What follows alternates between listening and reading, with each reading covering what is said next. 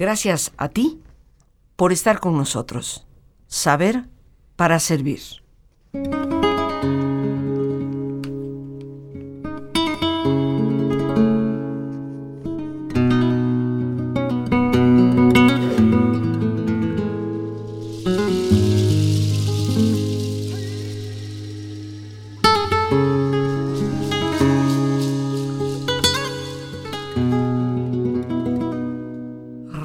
Gusla de oro, al son de la suave rima.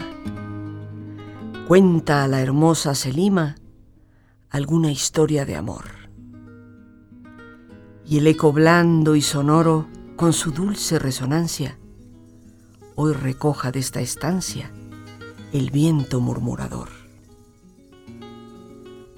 Tocó el cantor las clavijas del sonoro instrumento y recogió el vago viento las palabras del rabí.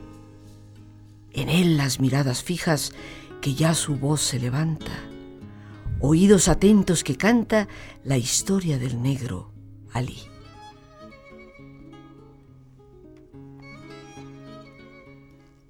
Dos estrofas iniciales, queridos amigos, de un famoso poema de Rubén Darío. Ali rabí de la gusla de oro, al son de la suave rima. Y evoca en mí ciertamente muchos recuerdos. Mi madre sentada en aquel sillón, recitando de memoria por entero la poesía de Rubén Darío. Y desde esa edad me fui familiarizando con los poemas. Y todos en algún momento de la vida quisiéramos escribir algún poema. Por diferentes razones, porque como veremos la poesía tiene una razón de existir. El ser humano, todos sus sentimientos, todas sus emociones, todas sus pasiones vertidas en esta forma de expresarse. Y el día de hoy en jueves cultural, ese es nuestro tema, la poesía. ¿Cuál es la historia de esta forma literaria? ¿Por qué los grandes entre los grandes, ya sean novelistas, especialistas en prosa, de las muchas maneras, los dramaturgos, por qué los grandes entre los grandes siempre han sido de entrada y sobre todo poetas? Y el día de hoy para hablarnos de este tema, pues nos acompaña un buen amigo de este programa, un poeta, Víctor Sosa. Una persona que ha abarcado como poeta y ensayista la gran teoría del arte, literatura, pintura, traductor de la lengua portuguesa. Desde hace varios años, 1983, vive en la Ciudad de México, ya nacionalizado mexicano, siendo su origen el Uruguay. Tiene diversas publicaciones, Suniata, que es poesía, Gerundio, también poesía, La flecha y el boomerang, diversos ensayos. Ha colaborado regularmente con la revista Vuelta en la década de los 90, ejerció la crítica de arte y de literatura en la jornada semanal Milenio y Reforma, entre otros periódicos. Ha recibido el Premio Nacional Luis Cardosa y Aragón para Crítica de Arte y el Premio Nacional de Poesía Pancho Nácar, así como mención de honor del Ministerio de Cultura del Uruguay y de la Intendencia de Montevideo por su libro Los Animales Furiosos. Le damos la bienvenida a Víctor Sosa, este buen amigo que hoy nos acompaña.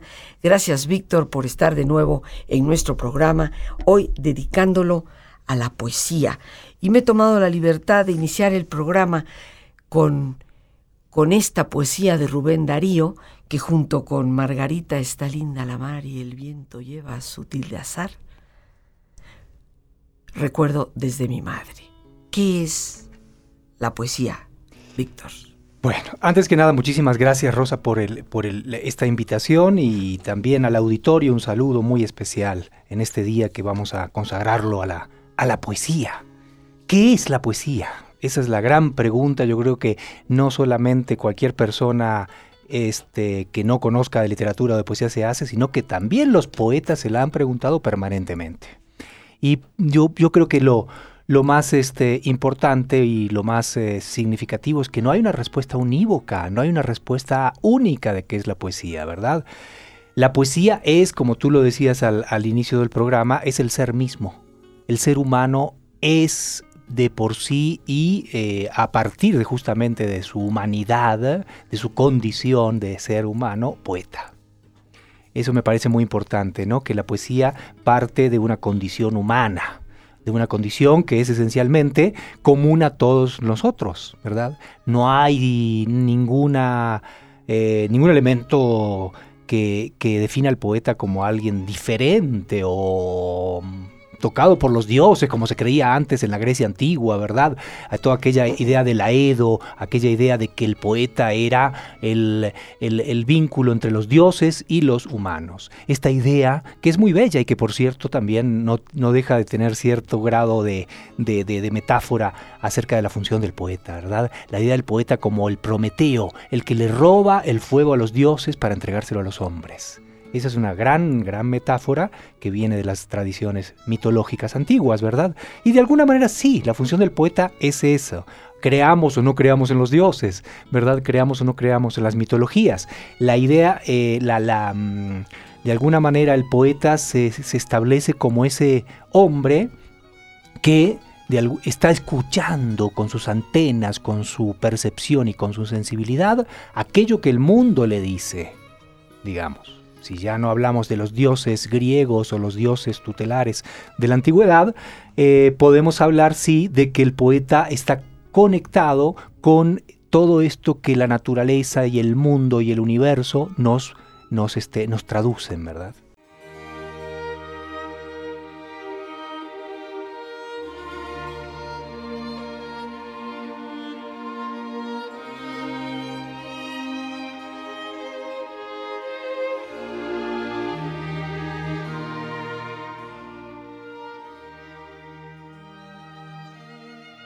Noche oscura, con ansia en amores inflamada, oh dichosa aventura, salí sin ser notada, estando ya mi casa sosegada, a oscuras y segura, por la secreta escala disfrazada. Oh dichosa aventura a oscuras y encelada, estando ya mi casa sosegada. En la noche dichosa, en secreto, que nadie me veía, ni yo miraba cosas sin otra luz ni guía. Estamos escuchando, queridos amigos, la inolvidable e inigualable voz de María Rosa de Lera quien fue en varias ocasiones invitada de este programa. Una gran amiga, una gran intelectual dedicada a la historia, a las letras y también una gran poetisa. Estamos escuchando La noche oscura del alma, nada más y nada menos que de el grande entre los grandes poetas de la lengua hispana, que es San Juan de la Cruz, reconocido por todos como el padre realmente de la poesía en nuestro idioma, más allá de las devociones como patrono de los poetas, considerado por todos los que escriben en nuestro idioma como el mejor poeta de la lengua castellana. Víctor, la poesía, como decíamos, tiene su origen, lo sintetizo, si me lo permites, en el alma el alma del ser humano. ¿Desde cuándo podemos rastrear la poesía? ¿Cuándo, ¿Desde cuándo tenemos vestigios de que existía poesía? Bueno, pues yo creo que, que este, se pierde en la bruma de los tiempos. La poesía, digamos, este, seguramente, digo, viene, proviene de la época incluso, digamos, este, prehistórica, ¿verdad? Es decir, porque la poesía no necesariamente ah, eh, nace con, el, con, con, la escritura, por supuesto que no. Hoy en día asociamos la, la, poesía con la escritura porque vivimos en una era, bueno, desde la era de Gutenberg, ahora ya estamos en la era de la, de la imagen virtual, pero hemos pasado por todo lo que, lo que es la, el desarrollo de la imprenta y la escritura, ¿verdad? Pero la, la, poesía en sí existía antes de la escritura. ¿Qué, ¿Qué era entonces? Era canto era palabra dicha, era palabra oral, ¿verdad? Yo lo asocio, y esto es una hipótesis, ¿verdad? A, los, las primeras manifestaciones del hombre primitivo, cuando el hombre está en las cavernas, cuando el hombre está... Eh, enfrentado a ese mundo con temor y con perplejidad, ¿verdad? Ante las fieras, ante una naturaleza que es indomable, ¿verdad? ¿Qué pasa? Que el hombre entonces tiene que crear artilugios y tiene que crear este, mecanismos para exorcizar esa, ese mundo hostil, ¿verdad? Entonces ahí nace la poesía en el sentido de poiesis, como dicen los griegos, es decir, en el sentido de creación. ¿Cómo nace la creación? Pues nace justamente a partir de una necesidad de explicar y también exorcizar el mundo, ¿verdad? Entonces ahí nace la danza, ahí nace el canto, ahí nace la pintura, ahí nace el, el ritual, ¿verdad? Todo ritual tiene una base poética, hasta hoy en día, ¿verdad? Entonces el hombre empieza a danzar y empieza a cantar, empieza a danzar y a cantar alrededor del fuego, esa cosa maravillosa que es el fuego, que es también inexplicable para el hombre, ¿verdad? E, e, ese es el origen ancestral, eh, lejano, ¿verdad? El hombre necesita hacer poesía porque necesita enfrentarse a una realidad que lo supera. ¿A, qué se enfrenta el misterio del mundo? Entonces la poesía por eso siempre seguirá siendo necesaria, porque más allá de la tecnología y más allá del conocimiento que tengamos, ¿verdad? El misterio está ahí. A mí me gustaría preguntarte, cuando hablamos de esa literatura tan antigua, pues en el mundo occidental con frecuencia nos vamos a referir al gran poema, la Iliada y la Odisea. Claro, sin duda. Que se le atribuye a Homero, pero que también se atribuye a una tradición oral que fue pasando de boca en boca hasta que de alguna forma Homero logró que se pusiera por escrito. Correcto. Sin embargo, cuando nos enfrentamos a estos dos tomos tan enormes, Iliada y Odisea, muchos no lo asociamos ya con la poesía. Pensaríamos, bueno, pues es una historia, eh, podría ser una fascinante novela, mucho se discute. Eh, Schliemann en el siglo XIX, el, gran pues no arqueólogo profesional, pero que resultó uno de los mejores arqueólogos del mundo, dijo que eso no era un cuento, que era real, que había existido la guerra de Troya y de alguna forma existía Odisios. Pero independientemente de esto, la mayoría de nosotros nos confrontamos con, con, con esta fuerza de lo que podría ser y que ha inspirado a muchas de las novelas en el mundo. Sin duda. ¿Es poema o no es poema? ¿Y qué es lo que hace la diferencia entre un poema, una narrativa, una prosa una novela. No, sí, sin duda es poema, es poema. Lo que nos llega ahorita en la actualidad de, de, Homero, ¿verdad? Este, bueno, sobre todo las dos grandes obras que son la Ilíada y la Odisea, eh, nos llegan en formas, digamos, de prosa. Lo leemos como si fuera una, una, novela, pero no olvidemos que fue escrito en verso. Entonces ahí está el, el, origen, ¿verdad?, poemático de, de, la, de la obra de Homero, ¿no? De la Ilíada, de la Odisea, fueron escritos en versos. Este, no importa tanto esto, ¿no? La transcripción que nos llega en la actualidad, ¿verdad? Hay una, incluso una transcripción que, que es casi literal, respetando la versificación de, Bonifaz Nuño, para aquellos que realmente les interese un acercamiento a la, a la, a la, a la Ilíada y a la Odisea, les recomiendo mucho la, la transcripción que hace eh, Rubén Bonifaz Nuño, ¿no? En este caso. Pero sobre todo eh, tenemos este mundo que es eh, justamente el origen de la poesía que se alimenta de varias fuentes. Por un lado colinda con la historia y por otro lado colinda con el mito. Es decir, es mito y es historia. Historia es aquello que los hombres han contado a partir de los hechos reales que han sucedido, la guerra de Troya, en fin, ¿no? Y mito es aquello que los hombres inventan para explicarse el mundo, ¿verdad? Los dioses, las grandes hazañas de las, de las, de las figuras mitológicas, ¿verdad? Estas dos cosas se unen, se unifican y se, se empalman de alguna manera en, en la obra de, de, Homero, de tal manera que no sabemos qué es historia y qué es leyenda. Posiblemente los antiguos lo leían como un libro eh, incluso de historia. Hoy en día lo leemos como un libro de poesía, de mitología, de verdadera, bueno, pues, este, literatura, ¿no? En el sentido más amplio.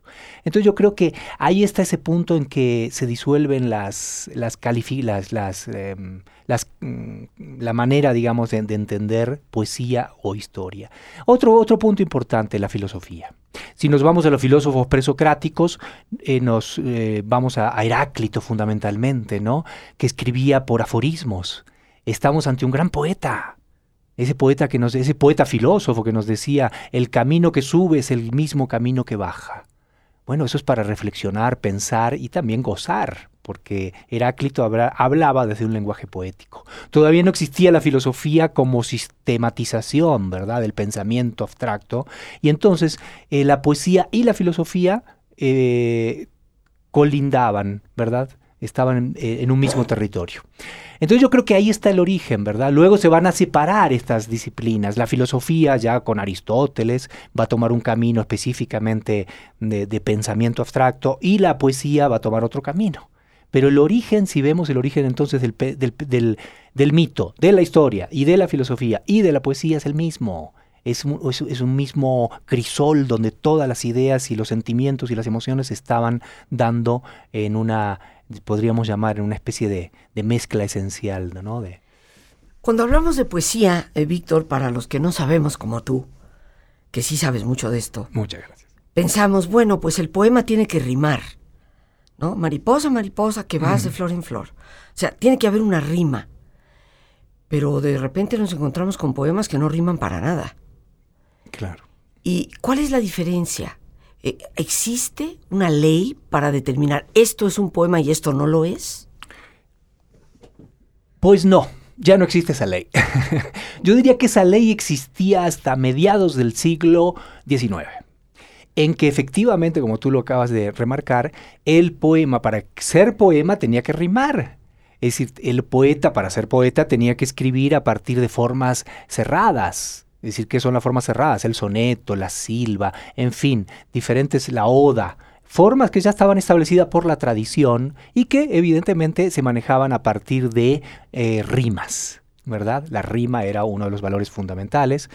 Eh, y mm, eso funcionó muy bien, por supuesto, durante muchos siglos, ¿no? Pero ahí habría que hacer la salvedad. Cuando entra la modernidad, y la modernidad entra justamente con el romanticismo, es decir, cuando comienza el romanticismo a mediados, bueno, a fines del siglo XVIII y comienzos del siglo XIX, los románticos rompen con estas eh, normas clásicas e empiezan a introducir justamente una escritura que nace, podríamos hablar un poco más visceral de, la, de las vísceras del poeta, del inconsciente. Son, los románticos son, antes que Freud, son los primeros en descubrir el inconsciente y alimentarse justamente de estas capas ocultas del inconsciente, del mundo de los sueños, del mundo oscuro. Y nos vamos a nuestro ejercicio de relajación que hoy será particularmente especial. Y hoy, de manera muy especial, me voy a permitir, como es nuestra costumbre, introducir el ejercicio de relajación.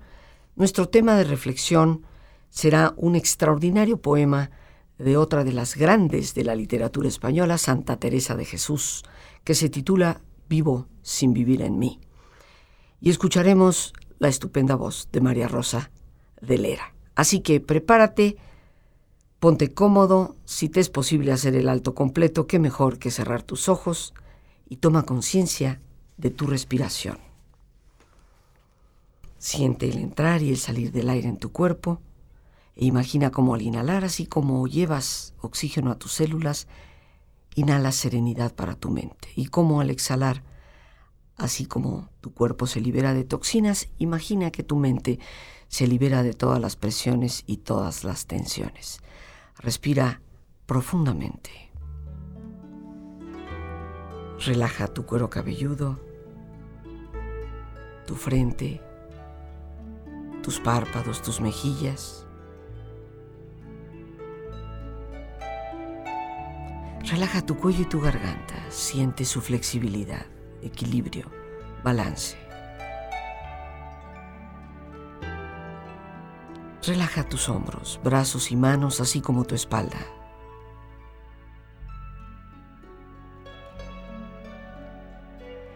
Relaja tu pecho exterior e interiormente.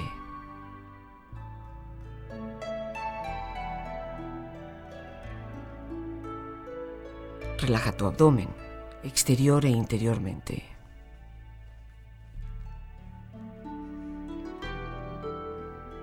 Relaja tus muslos, tus rodillas, tus pantorrillas y tus pies. Y con esta agradable sensación, proyecta en tu mente la imagen de un lugar ideal para el descanso una escena de paz y belleza. Siente estar ahí.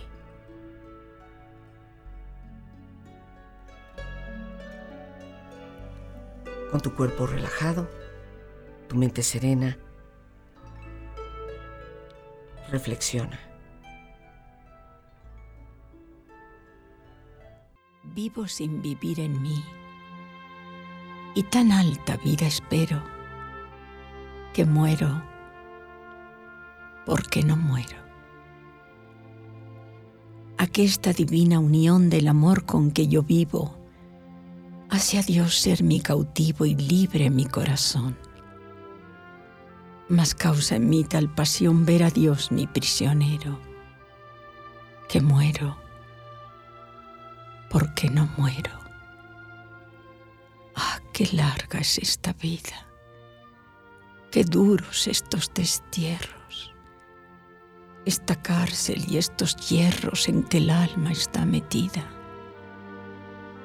Solo esperar la salida me causa un dolor tan fiero que muero porque no muero. Ah, qué vida tan amarga no se goza el Señor. Y si es dulce el amor, no lo es la esperanza larga. Quíteme Dios esta carga más pesada que el acero, que muero, porque no muero. Aquella vida de arriba es la vida verdadera. Hasta que esta vida muera no se goza estando viva. Muerte, no seas esquiva vivo muriendo primero que muero porque no muero. Vida, ¿qué puedo yo darle a mi Dios que vive en mí si no es perderte a ti para mejor a Él gozarle? Quiero muriendo alcanzarle, pues Él solo es el que quiero, que muero porque no muero. Estando ausente de ti, ¿qué vida puedo tener sino muerte padecer, la mayor que nunca vi? Lástima tengo de mí por ser mi mal tan entero, que muero porque no muero.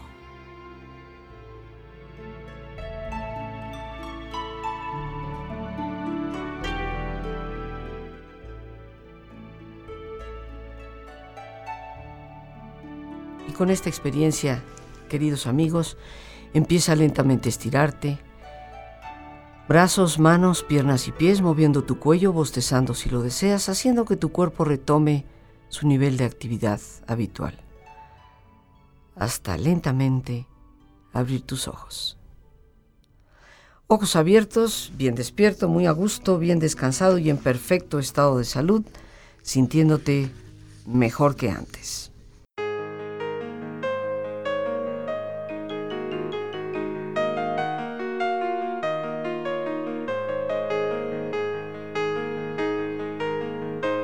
Qué mejor manera de empezar el año que liberándonos de ese lastre que a veces cargamos por nuestras culpas y resentimientos. En estos próximos días 24, 26 y 27 de enero, tendré el enorme gusto y privilegio de compartir con ustedes el taller El Poder del Perdón.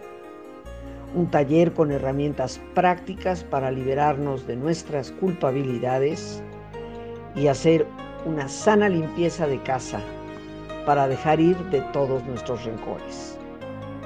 El teléfono para informes 55 37 32 91 04 24 26 y 27 de este mes de enero. Los estaré esperando. Una gran oportunidad de conocer un tema indispensable para nuestra calidad de vida. Con gusto te repito el teléfono 55 37 32 91 04. Y recordemos que el perdón no cambia el pasado, pero definitivamente nos libera para el futuro.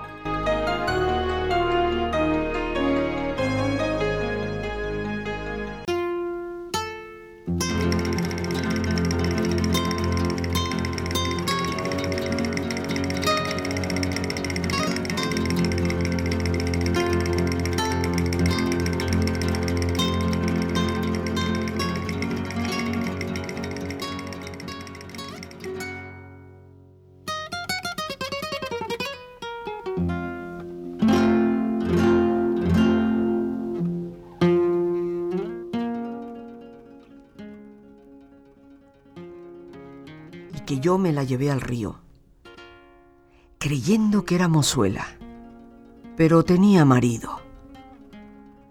Fue la noche de Santiago y casi por compromiso.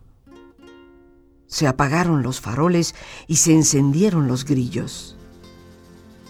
En las últimas esquinas toqué sus pechos dormidos y se me abrieron de pronto como ramos de jacintos. El almidón de su enagua me sonaba en el oído, como una pieza de seda rasgada por diez cuchillos. Sin luz de plata en sus copas, los árboles han crecido y un horizonte de perros ladra muy lejos del río. Pasadas las zarzamoras, los juncos y los espinos, bajo su mata de pelo, hice un hoyo sobre el limo. Yo me quité la corbata. Ella se quitó el vestido. Yo el cinturón con revólver, ella, ella sus cuatro corpiños.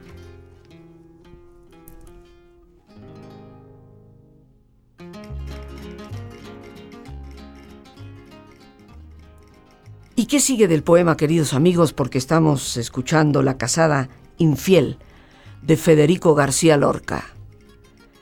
Y por supuesto que el poema sigue.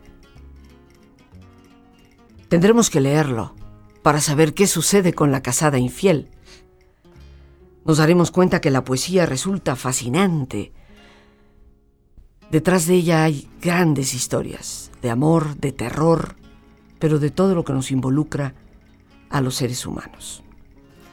Y queremos preguntarle a nuestro invitado el día de hoy, Víctor Sosa, ¿quiénes, quiénes podrían ser, Víctor, los grandes entre los grandes? ¿Qué poetas que debemos conocer si medianamente queremos tener un vislumbre de cultura para ir disfrutando del mensaje que nos dan?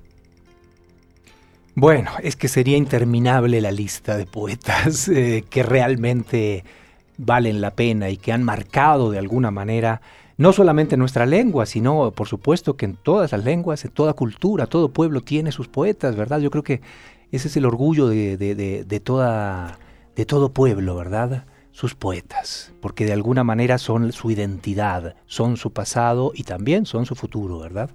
Entonces yo diría que, bueno, para hablar de nuestra propia lengua castellana, tenemos a San Juan, yo ahí sí coincido plenamente contigo en cuanto a, a que es el gran poeta de la lengua castellana, San Juan de la Cruz. San Juan de la Cruz es un poeta místico, es un poeta, un poeta de un enorme eh, vuelo, digamos, espiritual extraordinario, ¿verdad? Un poeta también con un dominio del lenguaje, con una eh, capacidad para decir con pocas palabras lo esencial del alma humana y la relación con Dios, la relación con su amada o su amado, ¿no? Porque tenemos también esta ambigüedad en San Juan que habla a Dios y habla a su amada, ¿verdad? Es un poquito como el cantar de los cantares, ese gran poema que ha sido incluso tan discutido por la propia iglesia, de si es un, un poema de amor carnal o si es un poema de amor místico, ¿verdad? Yo diría que son las dos cosas, ¿verdad? Cantarle a la, a la amada, cantarle al esposo, es cantarle también a, a Dios, es cantar también al amor en términos eh, universales, ¿verdad? En San Juan de la Cruz tenemos también ese, ese gran canto al amor en términos con mayúscula, diría yo, ¿no?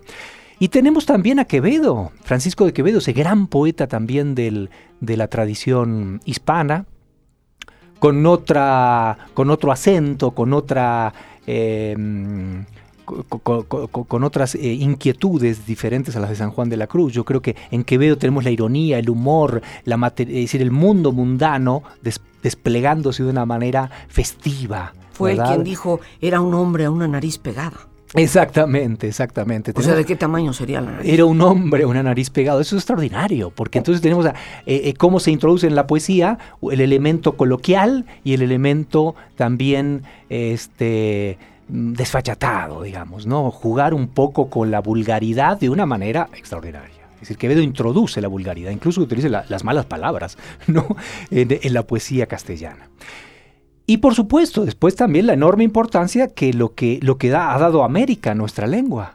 Porque ahí tenemos, eh, tú acabas de, justamente, hemos comenzado el programa con, una figura maravillosa que es Rubén Darío. Rubén Darío es el padre de la poesía latinoamericana en general y yo diría que también es padre de muchas de las generaciones de la poesía española. ¿verdad? Que le reconocen esa paternidad, ¿verdad? El propio, el propio este, Lorca, Alberti, toda la generación del, del, este, del 27, ¿verdad? Que también leyeron a, Rubén Darío.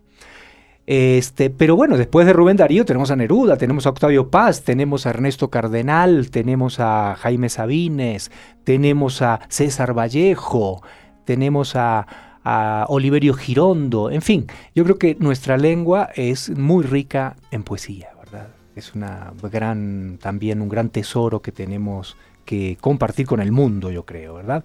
Pero bueno, también están los grandes poetas de lengua inglesa.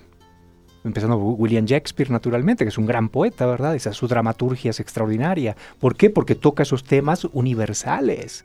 ¿Qué, toca Shakespeare en Hamlet, en Macbeth, en todas sus eh, obras teatrales? Pues toca justamente las pasiones humanas, esas que no mueren, esas que están ahí vivas, el amor, los celos, la envidia, el poder. Todo eso está presente.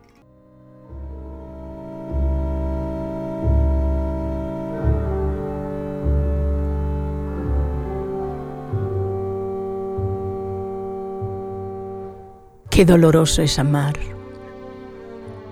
y no poderlo decir. Si es doloroso saber que va marchando la vida como una persona querida que jamás ha de volver. Si es doloroso ignorar dónde vamos al morir. Más doloroso es amar y no poderlo decir. Una vez más, queridos amigos, la entrañable, inolvidable voz de María Rosa de Lera con este poema Qué doloroso es amar, que se le atribuye a Leonor de Aquitania, esa gran reina de Inglaterra y de lo que fue un gran territorio en Francia, personaje histórico de quien hemos hablado en alguna ocasión nos queda esa pregunta, ¿por qué es importante leer y estudiar poesía? Correcto, sí, yo creo que lo importante no solamente es el placer que, que, nos, que nos da la lectura de la poesía, ¿verdad? Sino también porque la poesía es una forma de conocimiento de, del mundo y también de nuestra propia época. Por eso cuando hablábamos acerca de la poesía rimada y la poesía no rimada, esto tiene que ver también con la transformación del mundo, con la modernidad que comienza a imponerse a partir de, del siglo XIX, la revolución industrial, todo esto que ha pasado en el mundo, y hace que también los poetas busquen formas de expresión poética más acorde con la época en que viven. Digo, obviamente, una persona del siglo XXI no, no va a escribir a la manera del siglo XVI. Cada época tiene su lenguaje, cada época tiene su manera de manifestarse poéticamente. Siempre relacionar la poesía con qué? Con el hombre, con el ser humano y con todas las manifestaciones. No es algo que se escriba en una torre de marfil, ¿no? Es algo que se escribe en la calle, en el metro, en, el tráfico, en la, la vida cotidiana. El poeta es un ser de su tiempo. Y entonces la relación que establece con su época es una relación eminentemente vital. Si tú quieres introducir a un niño a la poesía, ¿qué recomendarías que pudiera leer? Pues yo creo que eh, yo soy de la idea de que no hay poesía infantil, que la poesía es para todo el mundo, desde los dos años a los 99. Eh, yo, y ahorita que justamente leíamos y compartíamos con el público la, la, maravilla rítmica y sonora de García Lorca, yo diría que García Lorca es una excelente manera de comenzar a leer poesía. Yo lo leí a los ocho años y, no tuve ni, al contrario, me enamoré de García Lorca por su ritmo, por su musicalidad, por su, por su, por su verso cristalino, ¿verdad? Entonces es, es una, una posible un comienzo, digamos, para alguien que se inicia en la poesía, ¿no? García Lorca. Y bueno, como yo mencioné hace unos momentos, yo me inicié con Rubén Darío. Yo creo que no llegaba yo a los cinco o seis años cuando mi madre me decía, cuentos quieres, niña bella, tengo muchos que contar, de un ruiseñor y una estrella, de una cándida doncella y un gallardo trovador. Cuentos de dicha inmortal. ¿Y para qué le sigo? Me voy a emocionar. Rubén Darío, que contaba cuentos a una, a una bella niña a la orilla del mar. Tenemos pues que la poesía desde el niño para el adulto está ahí, presente. Te queremos agradecer, Víctor, que nos hayas visitado. Las gracias a Dios por este espacio que nos permite compartir. Las gracias a nuestro invitado, el profesor y poeta Víctor Sosa. Y el más importante de todos, una vez más, gracias por tu paciencia al escucharme y por ayudarme siempre a crecer contigo. Que Dios te bendiga.